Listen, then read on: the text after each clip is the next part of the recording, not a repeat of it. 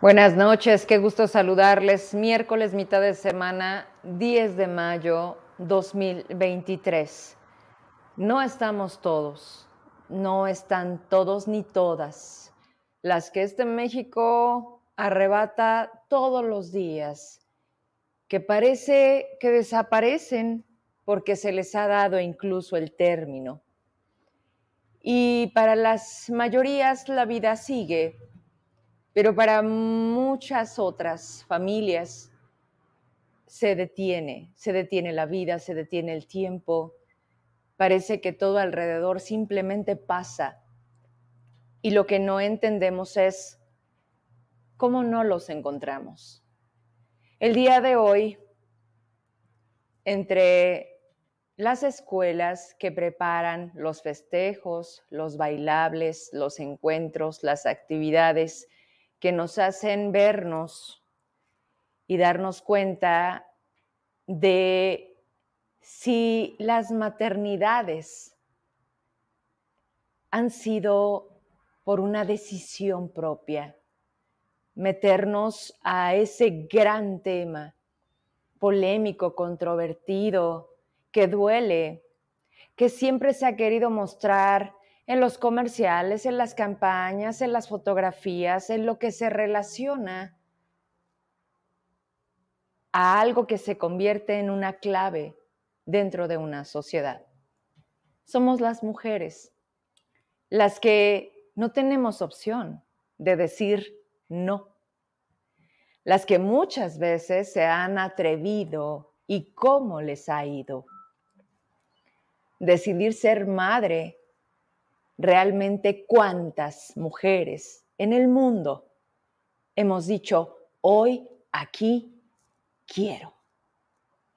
Como cuando nos enteramos de que hay vida en nuestro vientre, a partir de ese momento absolutamente todo cambia y todo sucede. Por esa decisión propia por una circunstancia a causa de una consecuencia. Y después de ahí, ¿qué? ¿Quién lo ve? ¿Cómo se mide? ¿Somos buenas? ¿Somos malas? ¿Cómo se aprende? ¿Dónde se aprende? No está escrito, nada está escrito.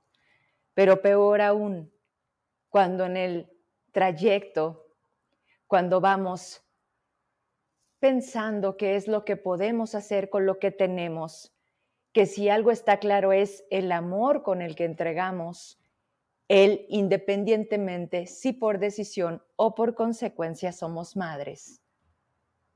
Y de ahí lo que está en nuestras manos, a partir del momento en el que sabemos que vamos a tener a alguien que dependa de nosotros toda la vida, ahí empieza una historia una historia que no me atrevería, porque no deberíamos de calificar.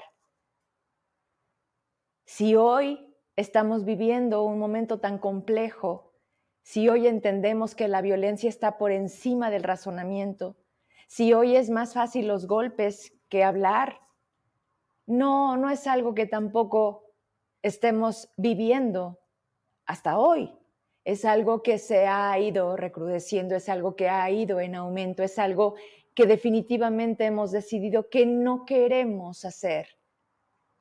Y con ello viene lo que se cristaliza, lo que tenemos al frente de nosotros, lo que va tomando forma, lo que le vamos dando forma, lo que empieza a ser nuestro espejo, porque al final traen nuestros genes, trae nuestro color, carácter, olor, todo.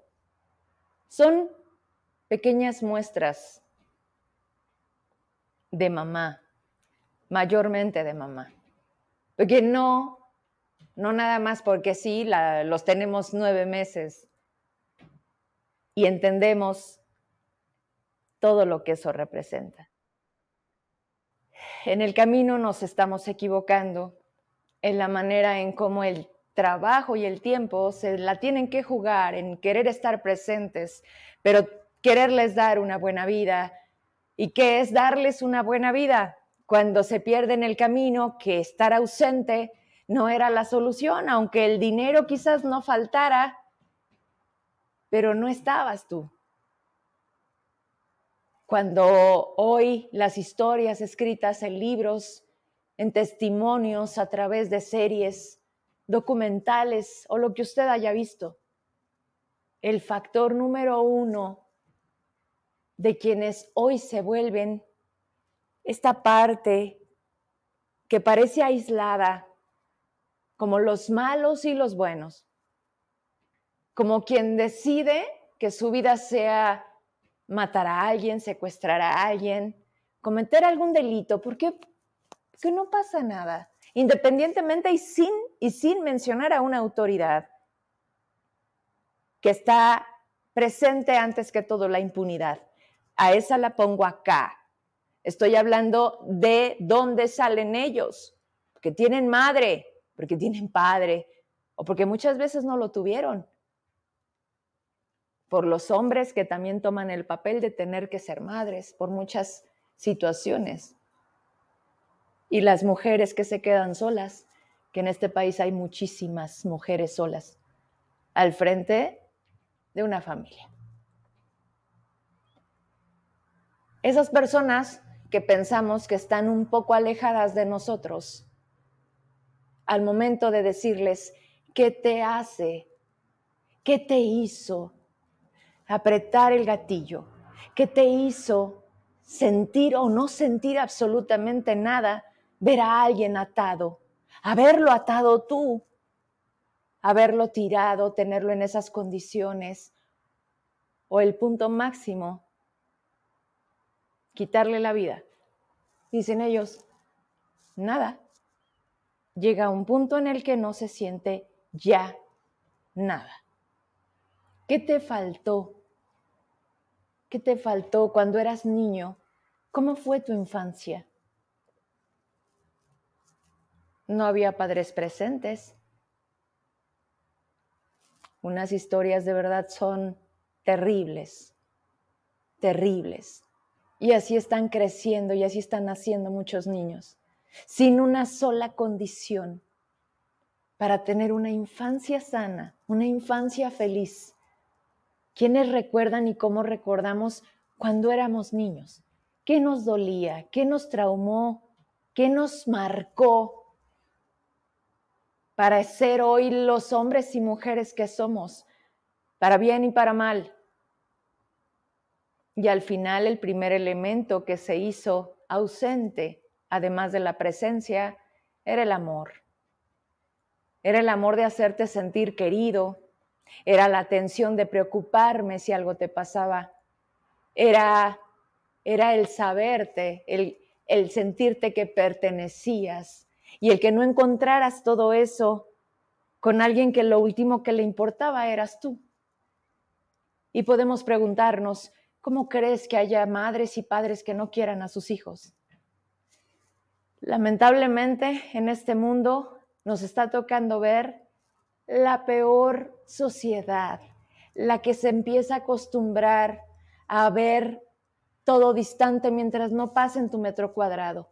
Aunque las noticias nos invadan de 11 mujeres en este país que desaparecen, que matan todos los días, Éramos 10, hoy son 11. Traigo un par de notas y traigo muchas cosas. Y voy a, dar espacio también a platicar con Raimundo, porque no podemos dejar de hablar de quienes siguen buscando y seguirán buscando eternamente y morirán. Lamentablemente así, porque ¿qué ha pasado con esas mamás buscadoras de todo este país? Ante tanta insistencia, ¿Qué le pasó a Marisela? Cuando le dijo a la autoridad, aquí están, cuando ella se dedicó a encontrarlos, porque mataron a su hija, porque es una historia real de tantas mujeres que no hay otra cosa en su cabeza más que volverlos a ver. Y quizás el día que descansen será cuando puedan enterrar su cuerpo. Llegar a ese punto y pensar hoy un 10 de mayo, felicidades, es como, como un mensaje muy contradictorio. Por eso empezaba, no estamos todos. ¿A quién le importa que no estemos todos y que cada vez más las cifras suban y que volteemos y digamos, ¿quién nos escucha? ¿Quién nos ayuda? ¿Quién nos cuida? Porque estas madres al principio se llenan de miedo, de impotencia, de tristeza y después de rabia.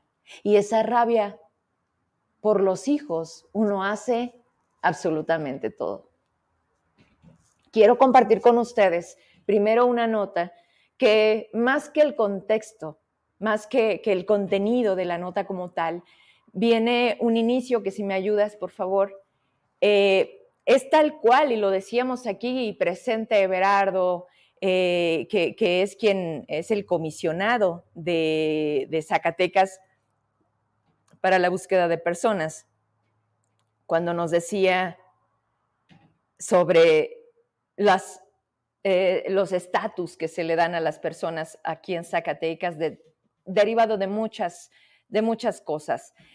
Esta nota dice lo siguiente, dice hasta encontrarles 14 personas desaparecidas o desaparecen cada día en México. Vamos a subir un poquito el texto, no la voy a leer toda y si me puedes acercar un poquito, ahí ya veo mejor. Dice, en México nadie desaparece. En el país Nunca una persona se ha disuelto en el aire, ni se ha desvanecido en la oscuridad de la noche. Sin embargo, hay demasiadas personas que un día salieron de casa y no volvieron nunca. Me voy abajo un poco ese párrafo y nos vamos a otra nota. Este lunes 16 de mayo están haciendo referencia a justo hace un año y ahorita les voy a decir por qué porque platicando con una entrevista que tuvimos al estudio que están haciendo de detectar de manera satelital las fosas clandestinas, nos dieron también información interesante y decía, el Registro Nacional de Personas Desaparecidas y no localizadas señaló que hay más de 100 personas en México en esta situación. La cifra debería ameritar por sí misma toda la atención pública también obliga a que el gobierno aclare lo que no nos dicen de sus cifras, exactamente cuántas personas no se cuentan en estos registros. Los datos disponibles nos permiten dimensionar y justo por eso hay otros datos, porque solo así, y sí, a veces ni con eso. El tamaño de una tragedia sin comparación en el mundo. Dice, si no dimensionamos con las cifras, no tenemos idea de lo que estamos hablando y cuán grande es. Tan solo entre 2006, escuche esto, y 2022, 83.761 personas han entrado al eufemismo de las estadísticas oficiales de ser consideradas personas desaparecidas o no localizadas. Hasta ahí le quiero dejar me quiero ir a la, a la otra nota, ¿sí? Es del economista. Esta. ¿Esta de dónde es? Estos datos, esta nota, fechada 17 de mayo 2022, es Mexicanos contra la Corrupción, de donde nosotros tomamos parte de la información para traerla aquí con nosotros y compartirla con ustedes. Esta otra nota sí es del economista, ¿verdad? Si no me equivoco expansión. Y ahorita nos vamos, ya se está conectando Raimundo.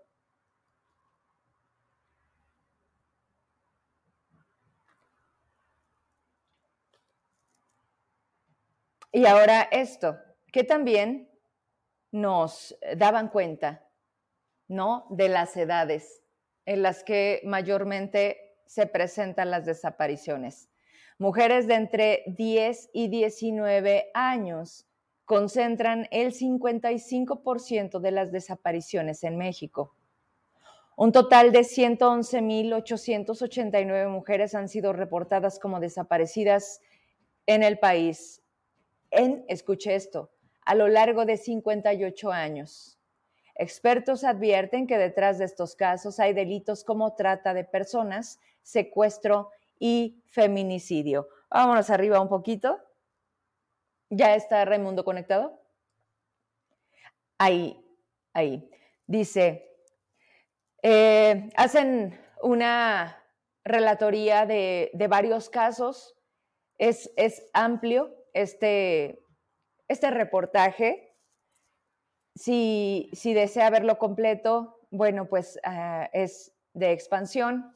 Este sí es eh, actual y nos habla de, de, esas historias, de esas historias con nombre, con, con momentos que nos hablan de cómo hoy nos dan este, estos datos, ¿no? El número de desapariciones, las edades en donde mayormente se están presentando y me quedo para pasar a, esta charla que vamos a tener con Raimundo con esto y otros temas, justo de eso, de qué tamaño, en qué lugar de importancia, qué política pública, eh, vaya, existe para los gobiernos como qué, el presupuesto que se asigna y que se está realmente haciendo efectivo. Porque si usted recuerda también aquí en Zacatecas, el tema de los albergues, la propia Secretaría de las Mujeres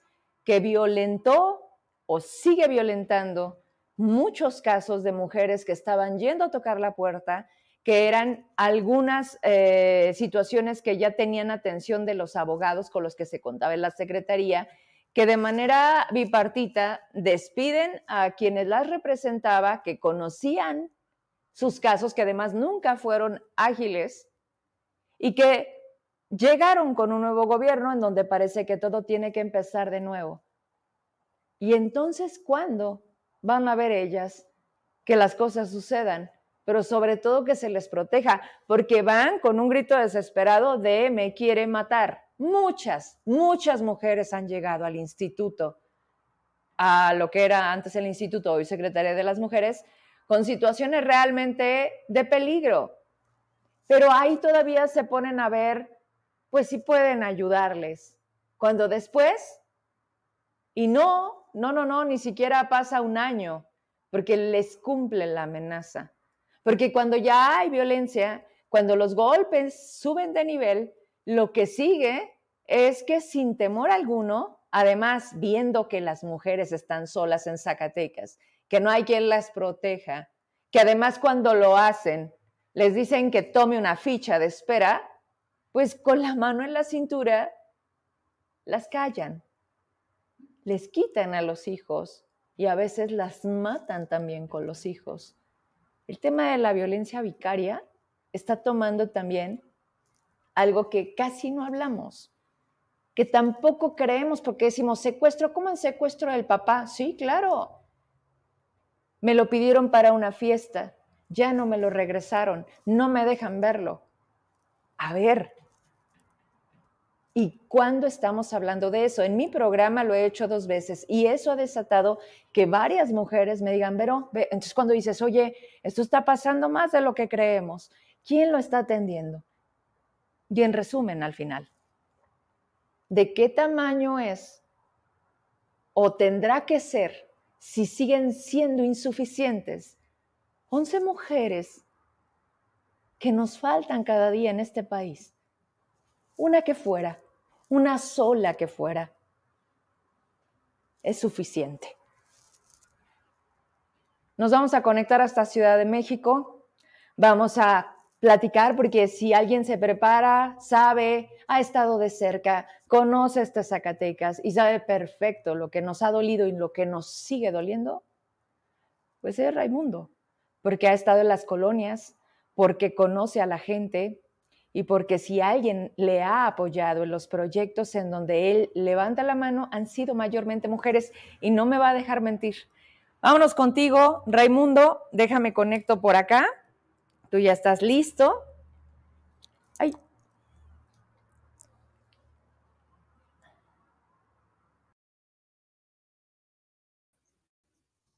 ¿Cómo estás, Ray? Hola, Vero, ¿me escuchas? Sí, tú. Hola, Vero, ¿cómo, cómo, estás? Muy bien, qué gusto verte, verte tan guapa como siempre. Y, bueno, primero quisiera mandarte a ti y a todas las mamás de Zacatecas un abrazo muy cariñoso. Claro, primero a mi mamá también, que está conectada ahorita aquí en mi programa. A todas, eh, pues, que espero tengan tener un gran día con, su familia, con sus hijos. Y en especial un abrazo solidario a las madres buscadoras, Vero. Ya lo comentabas tú hace un momento. Eh, hoy es un día que es para todos muy importante, pero en especial creo que es un día en el que tenemos que mostrar empatía con esas mamás zacatecanas que están buscando a sus hijos, sus hijas, en medio de esta enorme problemática de violencia y en particular de desaparición forzada.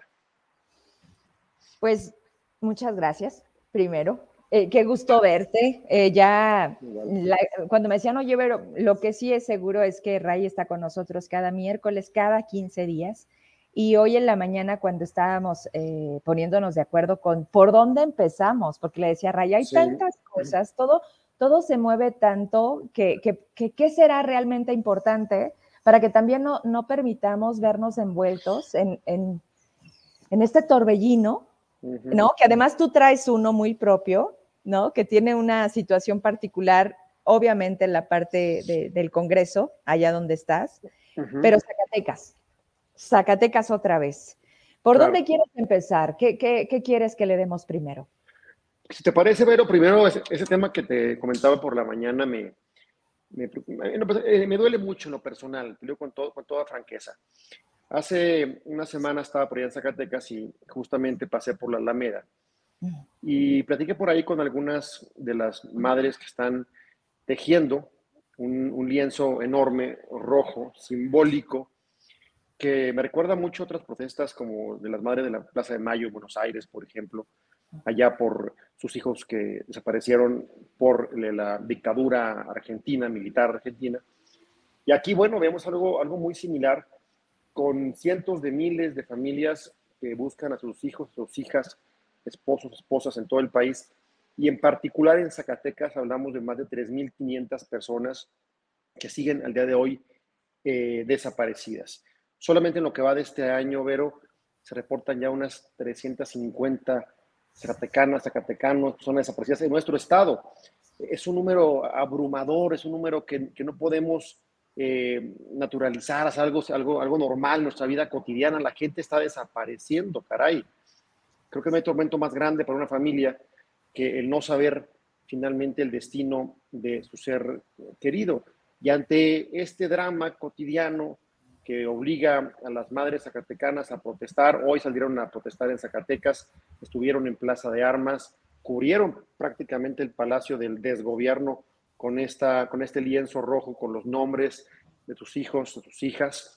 Eh, y bueno, ante todo este drama, lo que vemos por parte del Estado mexicano, sus tres niveles, pues es omisión, es indiferencia, es eh, el no los veo, el no los oigo, el eh, minimizar el asunto, o, o, de manera muy superficial incluso revictimizar a las víctimas.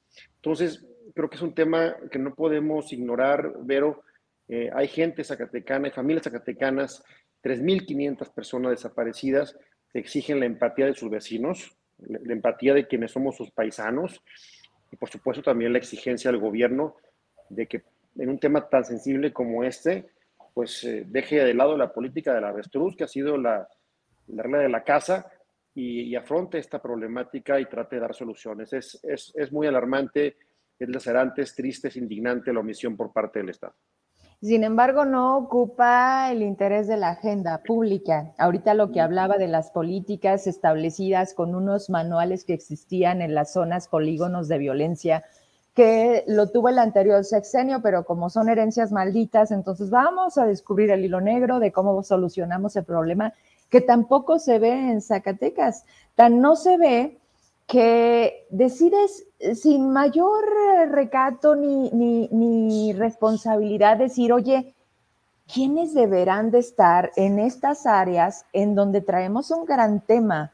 Lo que leí ahorita un poquito de cabeza, las o sea, tenemos una falta de actualización en la información. O sea, si estos datos nos asustan, quiero que esto es lo registrado, que esto es lo que se denuncia, lo que la gente dice, necesitamos que exista una ficha de, búsqueda.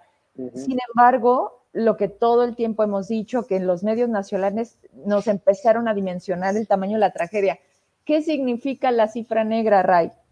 Sí, claro, el, subregistro, ¿no? De, casos que pasa tanto, por cierto, en el ámbito de la, de la seguridad, en particular de los servicios forzados, pero también pasó, por ejemplo, en el ámbito de la salud pública, por ejemplo, en el tema del, del COVID-19.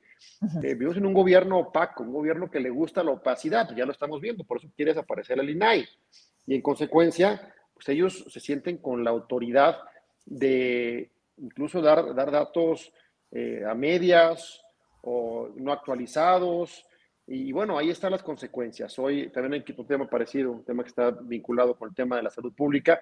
Hoy se dio a conocer que un juez federal ya abrió la puerta para una posible investigación contra el doctor muerte, el doctor Gatel, que, bueno, ya veremos en qué termina el asunto, ¿no? Seguramente mañana el presidente saldrá en la mañanera nuevamente a denostar al Poder Judicial por lo que él considera un ataque contra su gobierno.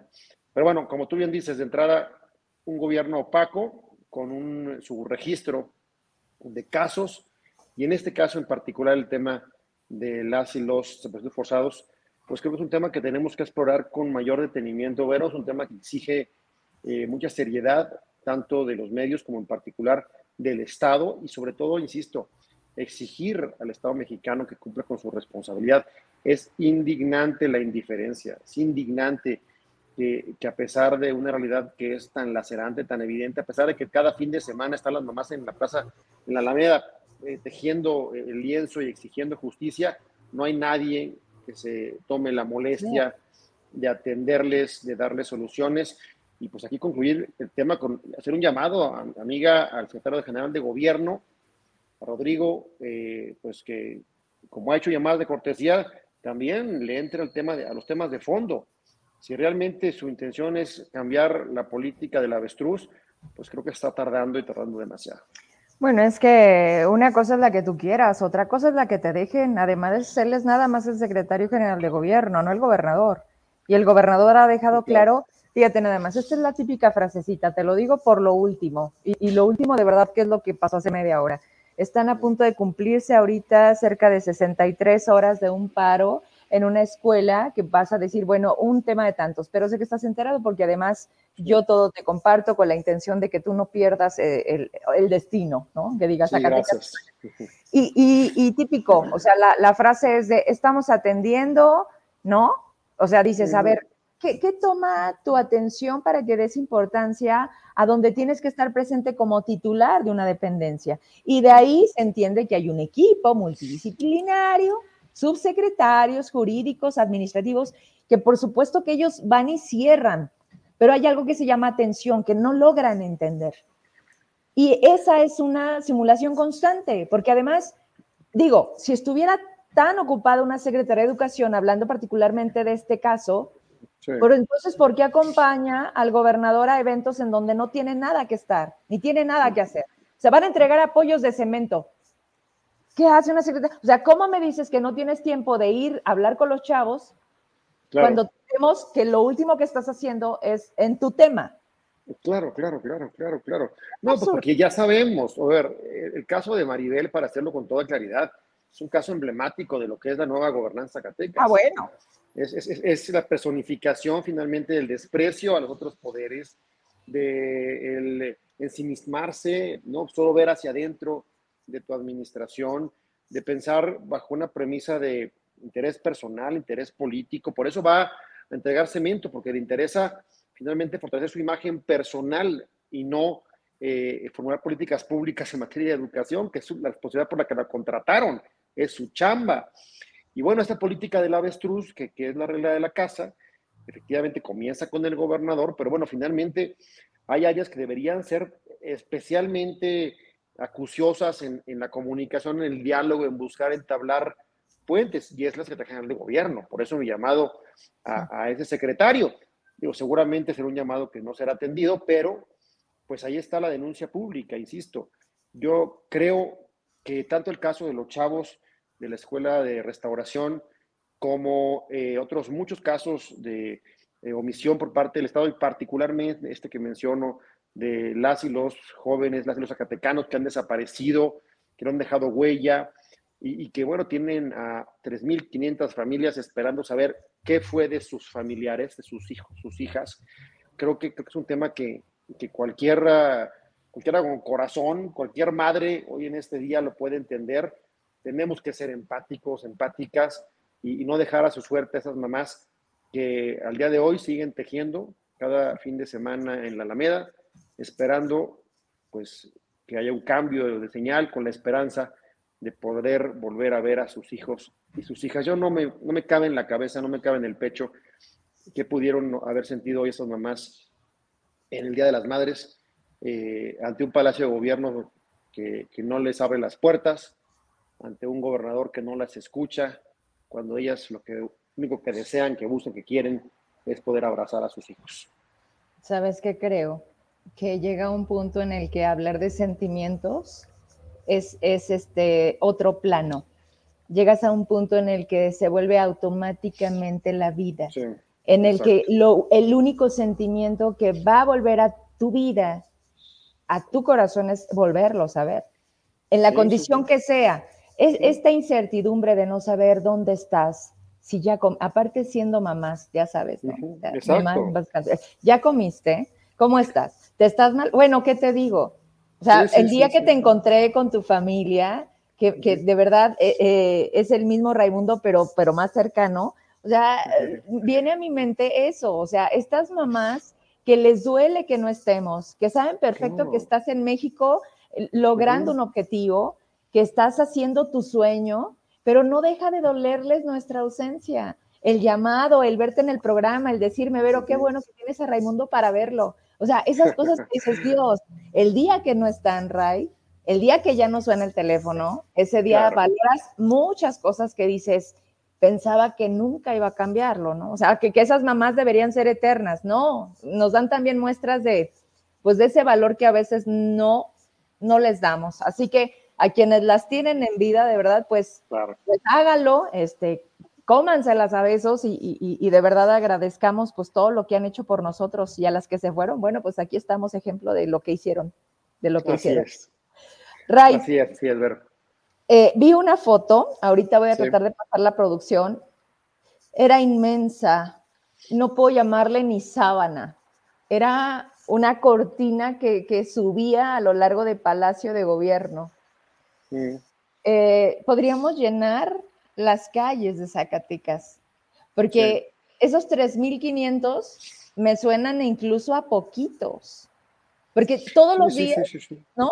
Todos los días vemos fichas de búsqueda, no una, a veces hasta cinco. Y ahorita el dato que di, las niñas que más desaparecen es de los 10 a 19. A ver, espérame.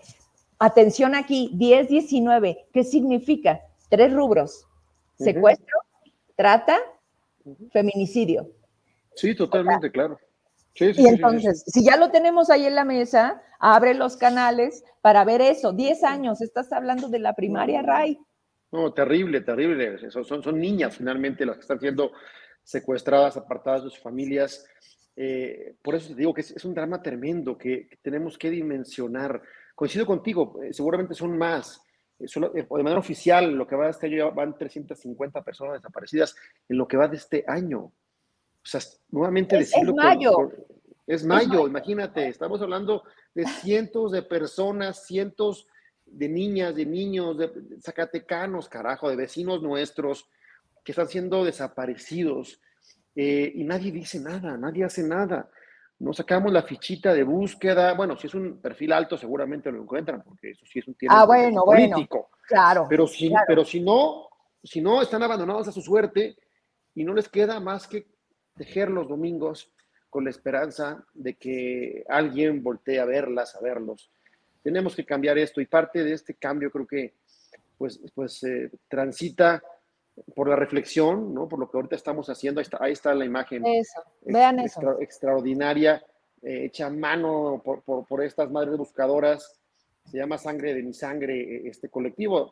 que hay varios colectivos, pero uno se llama Sangre de mi Sangre. Ojalá pudiéramos acercarnos eh, todas, todos más a, más a ellas, a ellos, y reitero, ser, empáticos. Eh, nadie, yo no tengo la, solución en la mano, digo con toda la franqueza del mundo, la humildad del mundo, pero para eso hay, hay gente experta finalmente en este tipo de temas de seguridad Eh, ojalá hubiera también humildad por parte de la Fiscalía, de Seguridad Pública, y, bueno, si no pueden, buscar a quien sí pueda. Finalmente lo que está por medio son vidas humanas, insisto, no son números, no son estadísticas, son hijos, son hijas, son madres, son padres, son vecinos nuestros y nadie finalmente estamos exentos a este drama que parece cada día más recurrente en Zacatecas. Y reitero, esto exige reflexión y también exige acción. Tenemos que eh, plantar cara finalmente a la autoridad que es la responsable de cumplir con esta eh, encomienda de garantizar seguridad. Claro. Y si, si no reacciona, Vero, también recordar a la gente, ahí viene el 2024 todo lo que vemos, todo lo que vivimos, en cada día que pasa, eh, creo que tenemos que tener claro, hacer nuestra fichita, nuestro, nuestro recordatorio, porque el día de, examen de cada gobernador, de cada alcalde, ya viene, es el próximo año y dependerá de nosotros, los ciudadanos, si los aprobamos o no, con base en sus resultados, no en cualquier otra cosa. Y quiero arrancar con el siguiente tema porque ya, ya, o sea, esto está aquí, las cosas se han movido de una manera tal, pero además el propio presidente ha llevado este fuego, ¿no? Pero mira, no sé si lo viste, seguramente sí. ¿Tendrás manera de traer el tweet que ayer lanzaba el gobernador justo antes de entrar al programa? ¿Lo viste? Sí, claro, claro. Ah, bueno, es que a propósito de cómo él respeta a las mayorías. Por cierto. ¿Ah, sí? Ahorita me dices que le respondiste. Con mucho gusto, claro que sí. No, te respondió ya. No, pues, claro que no. Pero, a ver, finalmente el, gobernador lo que hace es seguir, sumarse. Ahí está el mm, Ahí está. Sumarse, sí, sumarse a, este coro de voceros o, o, aspirantes a voceros del gobierno de México. Pues, ¿para qué? Para denostar a la Corte. Para denostar a la Corte, para sumarse a esta vendetta del presidente contra un poder autónomo que lo único que ha hecho es cumplir con su responsabilidad, hacer su chamba. Lo decíamos hace meses, pero el plan B es inconstitucional. Lo reconocieron juristas, gente de Morena. Ricardo Monreal votó en contra, le recuerdo. Nuestro paisano votó en contra y alegó un, gran discurso en defensa de la Constitución, que ahora ya se desdijo, ¿no? Ahora ya algo pasó en estos días que el paisano. Pues es que el presidente entró de nuevo al palacio. ¿Y qué fue lo que dijo? Se acabó. Se acabó. Lo que sea, lo que sea menos. Traicionar, Traicionar al, presidente. No, al caudillo. No, pues parece que lo querían el apapacho, ya le dieron el apapacho. A ver, si alguien, es el, si alguien es el rey del apapacho, acuérdate de, sus audios. acuérdate de, ¿no? el apapacho. Se lo dieron yo creo que lo apapacharon y algo más pasó por ahí, porque sí, eh, a ver, y, me parece un poco triste, yo con franqueza, porque es un hombre inteligente, Ricardo, eh, denigrante incluso, su, giro tan radical en el discurso. Primero, un paladín de la Constitución eh, que se atreve a votarle en contra el plan B al presidente, al gran caudillo, jugando siempre, ¿no? Quedar bien con Dios y con, el, diablo. Y de repente ahora sí ya se define y dice, yo no voy a, darle la espalda al presidente bajo ninguna circunstancia. Y no solo eso, sino que ahora después sale a, sumarse al, coro de aplaudidores del presidente, igual que su hermano David, a atacar a la corte, a, alegar que están cargados de privilegios, que, no están acordes con la autoridad republicana, ¿no? E incluso a eh, eh, por ahí vislumbrar la posibilidad de juicio político, que luego ya se les dijo que, siempre no, que era solamente una, una eh, posibilidad que la ley marca, no somos ingenuos. El tema es aquí que se suma a este coro de aplaudidores. Yo creo que eh, está muy enojado el presidente, es algo evidente. Eh, está, está muy molesto. Su jugada de quedarse con, con el andamiaje en este país en términos democráticos no le salió con, este fallo de la Corte, creo que es histórico y es valiente, pues se cae el plan A en su primera parte, pero ya te anticipa que se caerá el plan B en la segunda parte y posiblemente se puedan también caer las leyes que hace unas semanas, digamos 15 días, se aprobaron en el Congreso también de bote pronto, sin análisis, sin reflexión, sin pasar por comisiones y violentando el debido proceso legislativo. que es lo que planteaba justamente el ministro Saldívar, incluso votó a favor del proyecto que tumba el plan B. Entonces, primero la Corte actuó correctamente, ya lo sabíamos, era un, era un fallo cantado, no hay un solo jurista en México respetable que no coincida en ello. El ataque pues, también era anticipable, así, se, así reacciona finalmente él, pero también queda claro, y con esto concluyo, Vero, que mientras más se acerca el fin de su administración, se vuelve más beligerante. Y aquí el último, el último, eh, bueno, mandó un mensaje muy poderoso el presidente hace unos días. ¿no? Se, se descaró. Dijo, voy por el plan C. ¿Cuál es el plan C? Bajo cualquier circunstancia, haya sido como haya sido, diría Fox, me quiero quedar con el Congreso en su mayoría calificada en la próxima elección para que antes de que yo me vaya, entre septiembre y octubre del 24, de que yo sea presidente, mandarle las reformas que me faltan y que no me pasaron para acabar de darle la estocada, la estocada a la democracia en México. Entonces, ah. pues así las cosas. Oye, yo sigo pensando y en algún momento a ti no te sonó nada descabellado porque además tú lo dijiste y tenemos que volver a algo que ha jugado un papel porque al final no deja de ser zacatecano, que nosotros hemos considerado siempre como un hombre inteligente eh, a Ricardo Monreal sin embargo, siempre juega a ganar, absolutamente siempre. Y no solamente él, míranos, ¿no? A lo que voy es, este papel de victimizarse, de ponerse en contra, de aislarse, de cómo se tuvo que imponer para ser considerado en los cuatro nombres de las corcholatas y de repente de la nada ir al palacio y luego salir y decir contigo todo a, a costa de todo, porque Perdón, el personaje zacatecano entró en crisis hace unos días, era la burla nacional, era algo que yo creo que nunca había estado en esa, en esa postura el propio Ricardo. Y ahorita escuchándote yo lo que pienso es, ¿y si siempre fue el plan? ¿Y si siempre era el acuerdo desde el principio de jugártela con estos tiempos? Aquí te vas, aquí te regresas, aquí te haces el tonto, aquí te tiras. Puede ser, no lo sé, digo, no, no, no no se descarta nada finalmente en este juego y, en la forma de hacer política del presidente, que es bastante perversa. Ya lo vimos con el secretario de Gobernación, también operando en lo oscurito, ¿no? todo esto que criticaban tanto. Yo pienso en Adán Augusto y, me imagino a Gutiérrez Barrios, ¿no? En esas figuras oscuras, ¿no? Que, que agarran el teléfono rojo y dan instrucciones a quienes no deberían. Eh, y bueno, el caso del paisano, pues mira, lo que yo celebro dentro de todo es que ya se definió. E, este juego de tratar de quedar bien con Dios y con el pues se, le acabó. Hoy ya quedó clarísimo que él se va a quedar donde está y ya será tema suyo lo que logre negociar o no. Se hablaba de que estaba debilitado al interior de la fracción de Morena en el Senado, que su coordinación pudiera correr riesgo. Evidentemente, el tema presidencial está fuera de su alcance en este momento dentro de Morena y también fuera de Morena ante esta definición. No, bueno, le quedó claro la posición a esta que tanto lo arropó y le dijo, vente, venga, yo chiquito, ¿o no? creo que está más que claro, creo que está muy, muy claro el tema. Sí, no te preocupes, eso, ya quedó muy claro. Y, y bueno, no sé, él, él, supongo que estará construyendo sus escenarios eh, hasta el 24.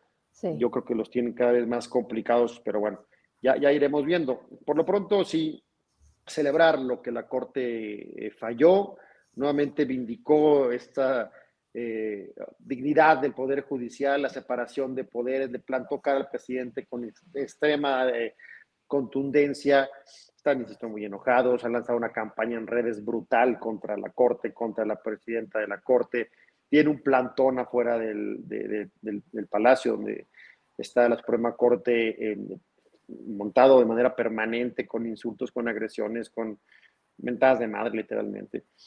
Pero bueno, finalmente creo que también toca a los ciudadanos y a los medios dar a conocer lo que está pasando y al menos en mi caso sí mandar desde aquí, desde este medio, a las de los zacaticanos, pues decirles que yo respaldo la Corte 100% y que ojalá que todas, todos podamos hacer lo propio, al menos en redes sociales, porque luego se siente muy gacho que llegan ahí 100 bots al mismo tiempo a pegarle con el mismo texto a la presidenta y oye, espérenme. Oye, oye. Yo no soy uno, déjenme. eh, métanse con uno. Oye, oye, es que ese es increíble, pero ya le vamos agarrando también el modo, ¿no? O sea, ¿estás de acuerdo que al principio, cuando empezó toda esta era digital de plataformas y demás, todavía no entendíamos el universo en el, en el oscuro universo que nos estábamos metiendo? Porque lo que acabas de decir se puede crear y tirar en cinco minutos. Y nosotros, o sea, tú aquí desde hoy, hoy además, para quien no ha visto, o sea, Raimundo es activo, pero ahorita más. O sea, te estás aventando videos diarios. Me gusta mucho porque además... sí. sí. ¿no? Y nos llevas y estoy y hoy vamos a tener y ya voy para Zacatecas. Entonces es, es muy padre porque digo, finalmente quieres estar. O sea, ah, ¿verdad que se puede? O sea, cuando se quiere, se puede. Por, pues supuesto, y mira, y yo agradezco además contigo esta generosidad de siempre, no solo conmigo, creo que tu programa, si algo tiene, es, es que es plural. Plural. Aquí viene, habla quien quiere hablar, quien tiene una voz, que tiene un mensaje que quiere que, que, compartir con, con, los zacatecanos. Y, y, creo que, bueno, quien, quien no viene es porque o te tiene miedo, Vero, o de plano tiene miedo de que la gente conozca quiénes son realmente, ¿no? Pero bueno, por lo pronto, insisto, este, a ti agradecerte y en el caso, nuevamente el tema de la corte, pues reconocerles y pedirle a la gente que estemos ahí enterados, presentes y, ¿por qué no?, defendiendo nuestras instituciones. No son de los partidos, no son de un ente abstracto del gobierno y lejano, son de todos. La corte de todos, el INE de todos, el INAI es de todos. Y, va más allá de las personas que los integran ahorita. se trata de defender lo que nos ha costado tanto tiempo edificar pues, para poderles heredar a los que siguen algo, cuando menos un poquito mejor a lo que recibimos. Así es. Oye, no te quiero dejar ir con algo que pasó hace un par de horas. La verdad sí. es que digo, bueno, Movimiento Ciudadano, eh, sabes perfectamente la situación local, ¿no? ¿Quién dirige en Zacatecas? Eh, bueno, al menos quién nos dice que lo dirige. Eh, hay ya, pues, no coincidencias, que dieron paso a que, que hay que decirlo, y no es la primera vez que lo digo, o sea, MC tiene dueño y se llama Dante Delgado. O sea, sí. desde ahí era como muy eh, el mensajito de la tercera vía, de la gente al centro, o sea, no deja de ser el eslogan sí. como para que se escuche diferente, nada más. Hoy quedó claro. No sé si ya viste la postura que primero la sueltan aquí, curiosamente, que no era al revés. O que, no, no debe de venir de la cabeza y luego bajar a los estados y luego permear y decir, ah, eso es para ti. Pero parece que le responden a dos personajes que si algo han tenido es decir, a ver, no estoy de acuerdo, pero yo veo a un Dante Delgado tipo Andrés Manuel, ¿eh? O sea, estás conmigo contra mí. Me conviene, le voy a entrar. Ah, a ver, Dante, entonces no eres opción, eres más de lo mismo. No sé qué opines. ¿Quieres que soltemos el video para la gente sí, que no sí, sí. Y de ahí. Claro que lo vea, por supuesto, claro. Tendrás ahí el. Son unos segundos. Escuche, es el. Pres... Bueno, pues es el. Es el dueño, es el dueño de, de, dueño de la franquicia. Lo hemos dicho antes y lo tenemos que repetir ahora. En movimientos ya no están abiertas las puertas para que personalidades como ustedes, en un realineamiento de fuerzas, vengan a fortalecer un proyecto que permite llevar por encima de todo a México y las legítimas aspiraciones de servicio a México. Pero también están suficientemente amplias para que quienes no estén a gusto pues puedan salir, porque nadie debe de estar a fuerza en ningún proyecto. Se los doy como consejo de vida de una persona que ya ha transitado varios años y por muchos cargos. En los proyectos, para que haya éxito, debe haber armonía y claridad en el rumbo. Y en este ejercicio, perdón que se los diga, pero a partir del 5 de junio, la, la concepción política va a ser modificada. ¿Qué Ahí está. Pues mira, como tú bien dices, eh, Dante Delgado es el dueño de la franquicia, hay que ser muy claros. Hay liderazgos en, en MC importantes, nacionales y locales, pero finalmente quien toma las decisiones es Dante Delgado. Eh, y hay que recordar la historia de Dante Delgado es un personaje, como bien dice él, que lleva ya en esto muchos años, que ya transitó por muchos partidos y que es amigo personal del presidente López Obrador. Fueron aliados por muchos años. Eh, a mí siempre me ha llamado la atención este discurso de la tercera vía, mm. porque me huele más en los hechos a una función de esquiroles del gobierno. Finalmente, al dividir, al, dividir el voto opositor, pues acabas favoreciendo la opción oficialista. Y lo vemos en los hechos hoy en el Congreso, Vero, eh, auditorio. Si MC hubiera ido en coalición con Va por México en la elección del 2021, hoy, hoy, hoy, hoy, la mayoría simple, 50 más uno en San Lázaro, sería de la oposición, no sería de Morena y sus aliados. Porque por el que el 52 y pico por ciento de la gente votó por el PAN, PRI, PRD o MC. El 48 por Morena y aliados. O sea, en términos prácticos, la mayoría no, está allá. No está allá, ok. Ellos dicen, insisten, somos la mayoría, somos el pueblo. No, no, no, señores, no se equivoquen. La mayoría no son ellos, no son ustedes, bájense de ladrillo. La mayoría está de este lado. El problema es que nuestra mayoría tiene esta parte que es MC que no se suma de lleno a la oposición y eso nos boicotea por, consecuencia de ir por la libre ellos en su tercera vía en el 21, hoy Morena tiene mayoría simple en la Cámara y por eso hay plan B y por eso hay una serie de temas que hoy no estaríamos discutiendo, no estaríamos en la cancha de la Corte porque se hubieran frenado desde San Lázaro. Entonces, primero, yo creo que lo que MC ha hecho en buena medida ha sido en beneficio del oficialismo, en beneficio del proyecto del presidente.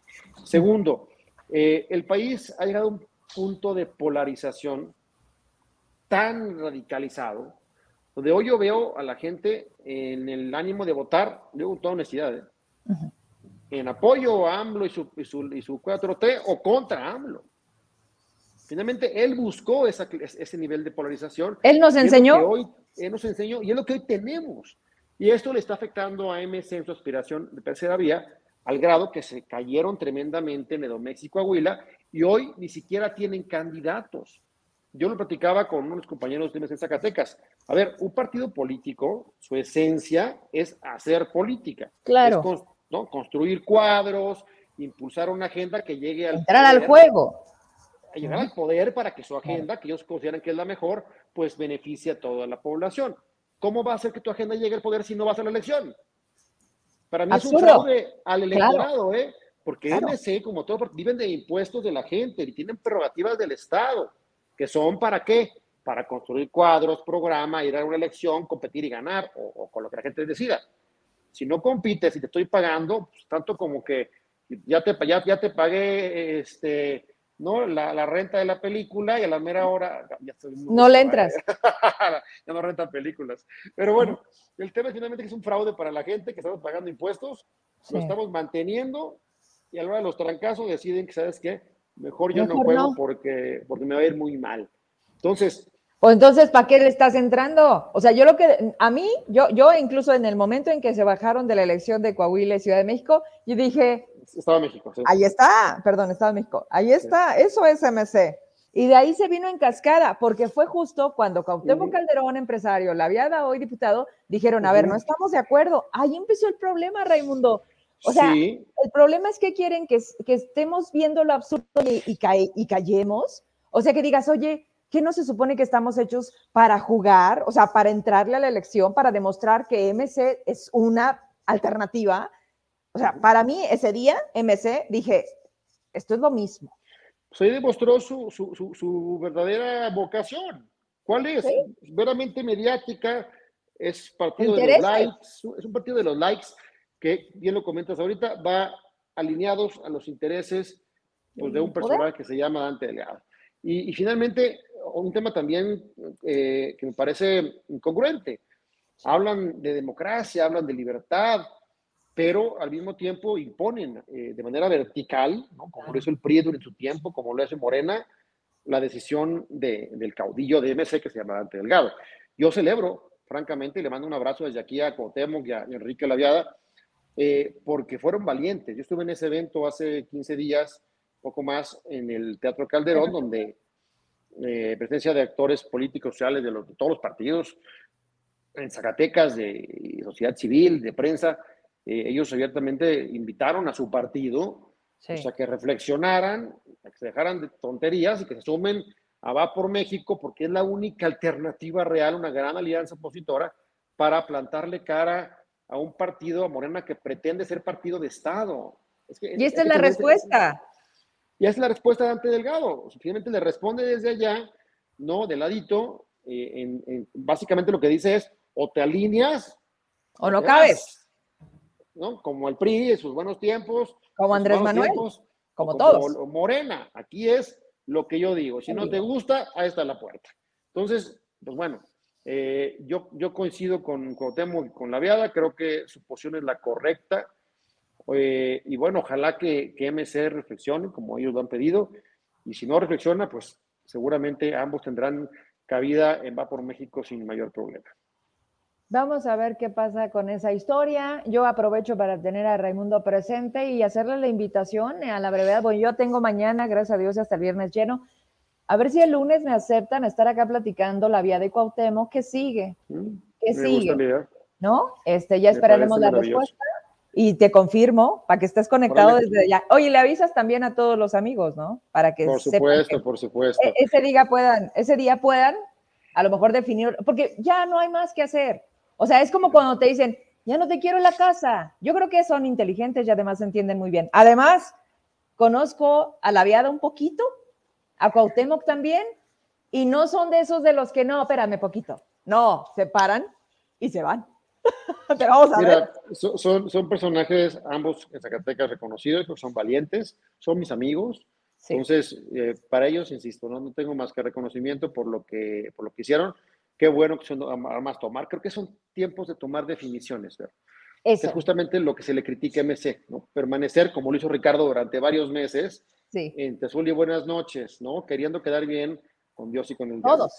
Ya no estamos en esa condición. En este momento lo que está de por medio es el futuro de México, de Zacatecas, es seguir con este, esta crisis de violencia de personas desaparecidas o plantarle cara es centrarle realmente el tema del desempleo que vive Zacatecas, somos el estado que menos empleos genera del país, carajo, o hacernos tontos.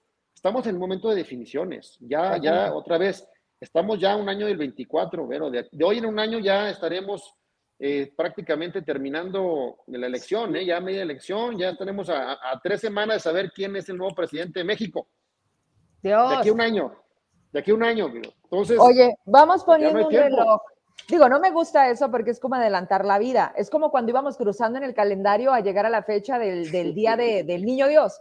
Sí, pues yo pero. Desde hace cinco años. No es, no, bueno, de yo. diciembre del 18, 2 de diciembre, 3 de diciembre. Ahí vamos. El punto es que yo creo que ya cambió todo. Y lo que dijiste, con eso creo que mejor no pudiste despedirte en esta ocasión. Es momento de plantarle la cara a tantos problemas. Y si a eso le llaman rebeldía, desestabilización, que somos problemáticos, mira, bienvenido y con mucho orgullo lo digo, sí soy, porque dejada callada y no soy, ¿no? O sea, no, no somos, iba a decir otra que sabes, no, no, no somos. Entonces, ni modo, por algo estamos aquí hoy. Entonces, hagámoslo. Gracias, Raimundo. Al contrario, Vero, gracias a ti, al auditorio por otro miércoles. Nos vemos por acá en 15 días. Quedaré muy atento a lo que pase en los próximos días en Zacatecas. Por lo pronto, a todas, a todos un abrazo. Muy buenas noches y muy feliz Día de las Madres. Gracias. Saludos a tu mami, saludos a todos. Gracias. Oigan, eh, me despido con esto, regreso acá a la cámara. Déjenme quitar mi Nunca lo sé. Algo me molesta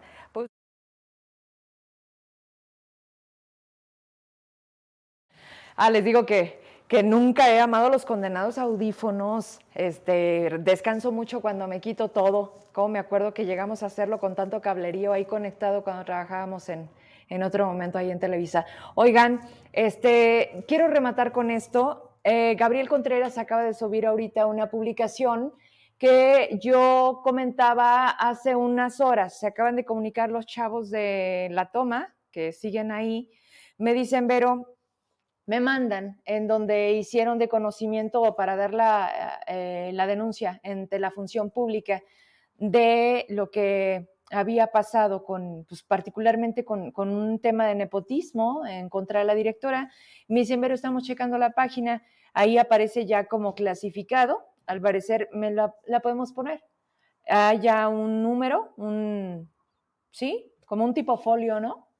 Que eso que miren, vamos a ser, vamos a ser realistas. Aquí dice detalle general, ahorita lo vamos a ver juntos. Aquí en la pantalla dice, denuncia clasificada, su denuncia ha sido clasificada con éxito, ahora se dará seguimiento al caso. Detalle, folio CIDEC 923-0411-2022-57. Acto de corrupción o manifestación ciudadana, así se describe como nepotismo. Fecha de envío, el pasado 4, a ah, caray, 4 de noviembre de 2022. Esta fue la primera ya me acordé, cuando empezó todo esto de querer cambiarlos del edificio y demás. Sí, sí, sí. Y ahí viene pues ya toda la narración de los hechos. Me dicen, Vero, estamos checando esto, hasta el momento pues no se ha movido nada, pero con esto termino. ¿Me ayudas para complementar con lo que subió Gabriel Contreras, donde dice lo siguiente y prácticamente pues me despido con eso, porque coincido totalmente. Hoy llegó Giselle Giselle, ah, ella es la subsecretaria de Educación Superior. Y déjenme por acá porque me estoy escuchando. Y les dijo, a ver, chavos, a nadie vamos a correr. Así, así. Este, están tomándose turnos. No, pues obviamente ya casi 70 horas, no están todos los chavos, no todos le entran, muchos siguen con miedo, otros simplemente les da igual, otros están esperando a que la lucha de ellos les beneficie, ya saben, como todo y como siempre. Y lo que sí es que, eh, pues ellos no escuchan, la autoridad no ha querido escuchar. Les digo desde el lunes que Maribel Villalpando en su en vivo decía, ya estamos atendiendo, no, no han atendido nada, solamente le están mandando que a la abogada Lulú, que a Giselle, pero a decirles lo que están haciendo en el pliego petitorio. El punto número uno es justo destituir a la directora, que no solamente es por una cuestión de falta de capacidad y de toma de decisiones que han afectado los intereses y el bienestar de los muchachos al interior de esa escuela, sino que no cuenta con el perfil, la experiencia ni los requisitos que se necesitan para tener ese cargo.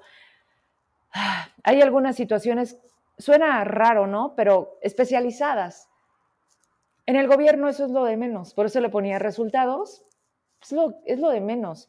Si la tienes para darle la lectura a lo que acaba de subir, porque ¿quién pone a, a la directora de la Escuela de Conservación? Además, sin olvidar la relación que tiene, ojo, aquí es donde digo, puede decir clasificado, que significa se le va a dar seguimiento al caso, sin embargo, su esposo, hasta donde sé, me comentan que pronto, si no es que ya sucedió el cambio, pues es subsecretario de la Secretaría de la Función Pública, ¿verdad, Emma?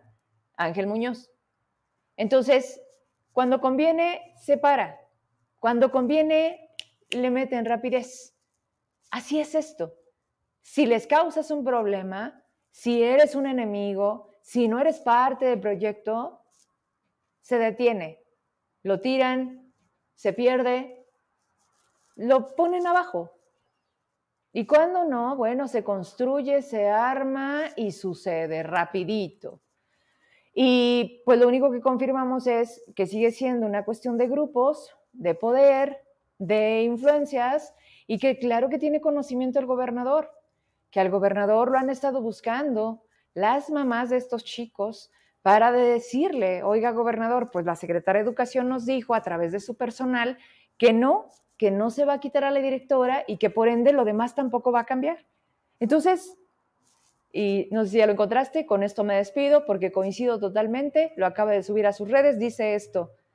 Gabriel Contreras, después de la fallida reunión que sostuvieron las y los alumnos de la Escuela de Conservación y Restauración con la subsecretaria de Educación Media Superior Giselle Llamas, que por cierto, no se les olvide, esta muchacha, Giselle, viene de la Secretaría del Bienestar. Ella estaba directamente con Verónica Díaz. Digo, tenemos que seguir la cadena para entender por qué las cosas no suceden o sí suceden. Entonces, Giselle es del equipo que manda Verónica Díaz, que controla la Secretaría de Educación, que impuso a Maribel Villalpando, ¿correcto? Ok, no se le olvide. Al mediodía de hoy se hizo esta asamblea estudiantil, han decidido desconocer a esta autoridad como vía de comunicación. Escúchenlo. Maribel, gobernador, Verónica. O sea, Giselle con Giselle no va a haber ninguna negociación. Los chavos ya dijeron, tú no nos resuelves. Además, no van a ofrecerles nada. Para que haya un acuerdo, es que la autoridad tiene que decir, a ver, chavos, vamos a ponernos de acuerdo, caray. Esto quieres, esto se puede. Esto no, te doy la mitad. Esto sí, vamos a negociarlo. Eso es, no solamente ir a pararte a decir, a ver, no vamos a quitar a nadie, ¿eh? Pues ya, chavos, no le estén quitando la oportunidad a los otros compañeros de tomar clases.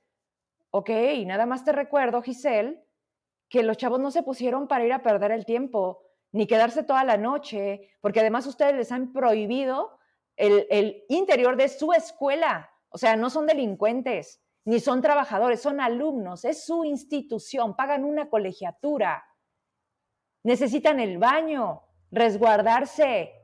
Si te queda claro el clima de violencia que tenemos, pero además la intimidación que han tenido desde el primer momento que nos tocó constatar en este programa, porque las patrullas, o sea, quienes nos cuidan, hoy los mandaban para intimidarlos.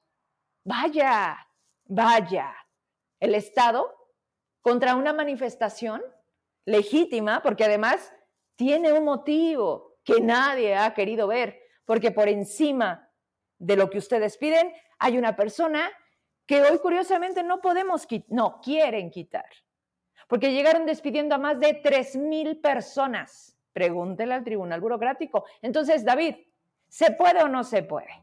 Mira, si tanto compromiso tienes con ella o con Ángel Muñoz, cámbiala de lugar. No pasa nada. Así le hacen con los maestros violadores incluso. No, no los castramos. No los meten a la cárcel. Solamente los cambias de escuela. ¿Por qué no te evitas un problema? ¿Por qué no la metes? De hecho, venía en Sedubot, ¿no? Creo que tenía doble, una cosa así, de conflicto de intereses. Miren, si quieren, pueden. Punto. ¿Quieren acabar con el problema? Muévala a otro lugar, con su mismo sueldo.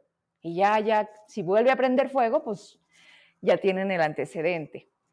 Pero así de sencillo. Perdóname, ¿me vuelves a poner el, el post? Lo que pasa es que dices, Dios, de verdad, ¿por qué es tan complicado esto? Lo anterior debido a que el diálogo que prometió, ahí está, ¿no? Pues nada más me adelanté, ¿verdad? El diálogo que prometió Maribel Villalpando a los manifestantes se ha traducido en todo tipo de pretextos de las y los representantes de la SEDUSAC para caminar realmente en pos de la resolución del conflicto. Por ende, a más de 60, a estas horas ya van más de 63 horas de iniciado el paro, las y los estudiantes reafirman que sostendrá la bandera roja y negra y tendrá que ser el propio, escuchas Davis, ahora te quieren a ti. ¿Tu secretaria de Educación? Bueno, pues no. ¿Quién quieren que escuches la realidad del acoso, las amenazas y las represalias que no solamente, te adelanto, se tiene en esta escuela. No más que tienes que ir con los oídos bien dispuestos, con, con toda la buena intención, ¿eh? Porque si no, no se puede. No hay manera, ¿verdad, mi Apache? Aunado a esto, las y los estudiantes tienen conocimiento que algunos alumnos, dale para arriba, allegados a la arquitecta Diana Castillo, hasta ahora todavía directora, aseguran que debido a las influencias de ella, de ninguna manera, David, se refiere al gober, ¿eh? Davis, nada más que, pues como para mí es Davis, y Verónica Díaz, o sea, chavos, regresamos a cuadro, Emma